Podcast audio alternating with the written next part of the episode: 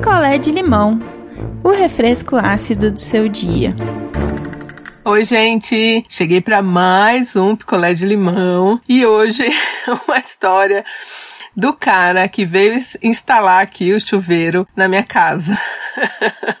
ele não tá no grupo, ele não é assinante, ele só veio instalar o chuveiro aqui em casa e a gente começou a conversar e do nada ele contou a história da vida dele. Aí eu perguntei se eu podia gravar anonimamente, né? Ele disse que sim, que tudo bem, mas ele nem sabe o que é um podcast, mas ele deu autorização, então vamos que vamos. Eu vou chamar esse cara de Cláudio. Então vai ser a história do Cláudio e da Verena. O Cláudio conheceu a Verena no metrô.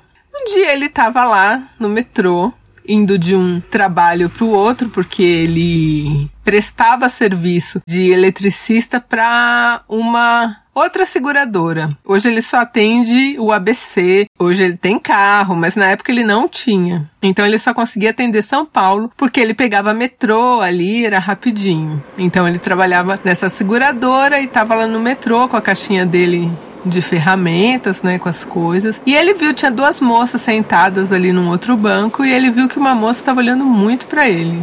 E era uma moça bonita. E ele falou, nossa, né? Eu aqui todo mal arrumado, com o macacão da, da firma, né? E a moça tá me olhando, vou olhar também. E ficou olhando. E ele desceu na Praça da Sé e a moça desceu também.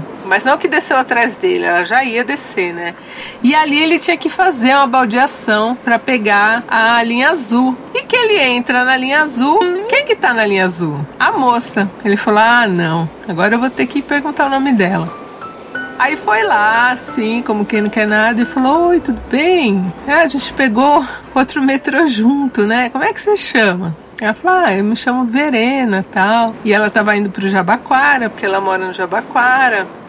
E, e aí a amiga dela ficou mais de lado, assim, né? Se ligou, talvez ela já tivesse falado do, do Cláudio para essa amiga e ele ficou conversando com ela. Ele ia descer no paraíso e antes disso eles trocaram telefones e ele desceu assim nas nuvens, né? Porque ele falou: Nossa, ela era muito, muito, muito bonita mesmo.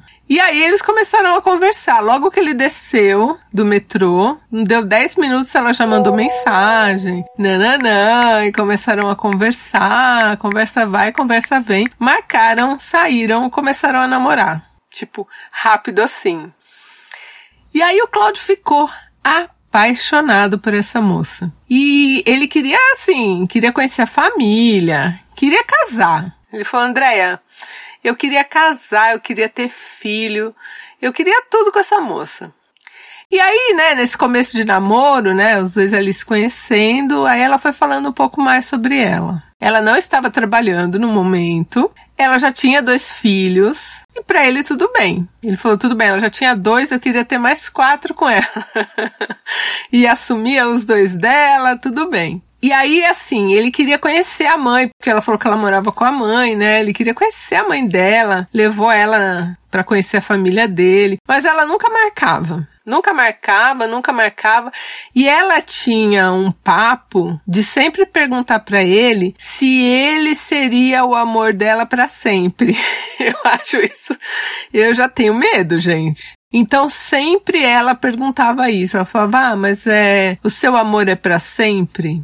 E ele falava que sim, lógico, né? Pra sempre, eu te amo, quero casar, quero ter filho. Nananã, um bebezinho, nananã. E aí o tempo foi passando. Ele não sabe explicar assim direito, mas ela era muito misteriosa. E sempre falava isso, se acontecesse alguma coisa com ela, se ele ia esperar. E ele ficava pensando, meu Deus, será que ela vai tentar se matar, alguma coisa assim? Porque era um papo muito estranho. Aí, gente, um belo dia depois de quase oito meses de namoro, e ele só conhecia essa amiga, que às vezes eles saíam para tomar chopp, essa amiga ia junto, tal. Um belo dia, gente, essa menina, essa Verena, sumiu desapareceu. O celular dela não funcionava mais, tipo, era como se, sei lá, alguém tivesse quebrado o chip, só caía na caixa postal. Ela não tinha, ele não tinha como localizar ela, porque ela nunca deu um endereço. A amiga dela, que ele tinha o um número também, não respondia mais. E ele ficou doido. Ele ficou doido porque assim, ela sumiu. Tipo, eles saíram num domingo à noite Quando foi na segunda, ele, ele falou com ela de manhã, quando foi na hora do almoço, que eles conversavam o dia inteiro praticamente, ela tinha desaparecido. E ele ficou doido, doido, doido, e atrás dela, e atrás dela, e ficou doente, gente. Ele ficou doente, doente assim, de cama, porque ele não achava, ele não tinha pista, ele saía, ia pro metrô pra ver se encontrava ela, sabe? Ficou doido. Aí um dia ele tinha realmente saído, ele pediu um afastamento da firma. Vocês verem que o negócio foi foi punk. E ele estava voltando do metrô porque ele ia no horário que ele encontrou ela, ficava rodando as linhas, completamente insano assim, procurando mesmo que ele queria saber o que aconteceu, onde ela estava. Que ele tá voltando, toca o telefone dele e é a mãe dele. Cláudio, vem pra casa. Vem pra casa, vem pra casa. Aí ele falou, mãe, o que aconteceu? Você tá passando bem? O pai tá bem? Ela falou, não, tá todo mundo bem, vem pra casa. Que ele chegou em casa, gente, tava todo mundo sentado no sofá, vendo televisão. O que estava passando na televisão? Num desses programas, que ele não lembra se foi o da Atena ou foi o Cidade Alerta, mas foi um desses dois, estava lá a foto de Verena a foto de Verena? Sim, a foto de Verena. O que, que tinha acontecido que Verena estava na televisão? Que bom, agora encontrei Verena. Verena estava presa, porque a Verena, ela tinha matado o ex-companheiro dela para ficar com o controle do esquema fraudulento de cartão de crédito que eles tinham. Ela e o parceiro e ela foi apresentada na TV como uma pessoa assim de alta periculosidade. E ele ficou em choque, em choque, em choque, em choque e começou a entender por que, que ela sempre falava isso de esperar para sempre. Aí ele não sabia o que fazer, porque ao mesmo tempo que ele estava vendo tudo que ela tinha feito de crimes na TV, ele queria muito saber qual a penitenciária que ela estava. para ele ir lá. Aí quando ele falou isso, a mãe dele já começou a passar mal e aí fez ele jurar que ele não não ia mais lá, né? Atrás dela na penitenciária. E aí era coisa assim, ela ia pegar, sei lá, uns 12 anos, 15. E ele tava tão apaixonado que ele realmente cogitou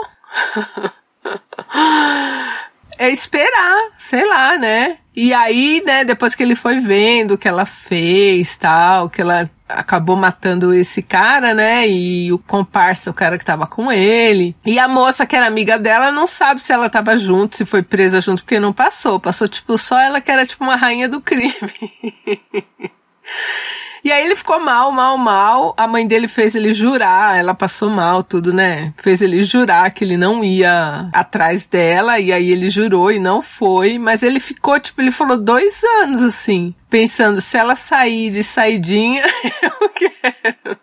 Agora ele já casou, tem filhos, e a mãe dele fez até ele trocar de número do telefone na época, pra realmente cortar o contato, né? E ela também nunca mais procurou, né? Mas, gente, ela era sim uma bandida perigosa. Pelo menos era o que mostrava na TV. E ele falou que ela era um doce, assim, um amor, um amor. E parecia ser uma pessoa honestíssima, uma pessoa super do bem. Eu falei, Cláudio, olha, você teve sorte, né? Porque podia ter dado muito ruim isso aí. Ele, sei lá, de repente numa dessa ele descobre ali o esquema de fraude dos cartões que ela fazia e ela, para queimar arquivo, mata ele. Já pensou? Podia acontecer. Ele falou, eu tava sempre sozinho com ela. Ela podia me matar o que ela quisesse. Então essa é a história do cara que veio instalar o chuveiro aqui na minha casa. E do nada a gente começou a conversar e no final eu tava tomando café esperando ele contar os detalhes, com minha prima junto, né? Porque a gente queria saber o que que tinha acontecido. Oi, gente, aqui é a Maia de São Paulo. Estar na presença da Deia deve ser incrível. Eu acho impossível qualquer pessoa que esteja com ela não querer contar várias histórias e aonde quer que essa mulher esteja, ela consegue sempre as melhores histórias e as melhores risadas. Eu fico imaginando como deve ter sido e me fez chegar à conclusão essa história maravilhosa de que sim, gente, vamos puxar a ficha dos nossos crushes, vamos stalkeá-los melhor antes de nos relacionarmos. Esse podcast me ensina a viver melhor a cada dia. Então eu deixo aqui o meu grande beijo e o meu agradecimento aí pelo trabalho de todos vocês. Ana Flávia, Pirassununga, São Paulo. Cláudio do céu, essa história foi surreal. Nem se fosse tipo uma novela, um filme, a gente não ia acreditar. Mas que bom que você não foi atrás dela e cortou relações, porque você podia, numa dessa, ela te envolver num crime que ela tivesse cometido. Isso aí foi um livramento de Deus. Viu? Muitas felicidades. Espero que ela não apareça nunca mais na sua vida. E é isso então, gente. Um beijo e amanhã eu volto com mais uma história. Quer a sua história contada aqui? Escreva para nãoenviabilize@gmail.com. Picolé de limão é mais um quadro do canal Não Enviabilize.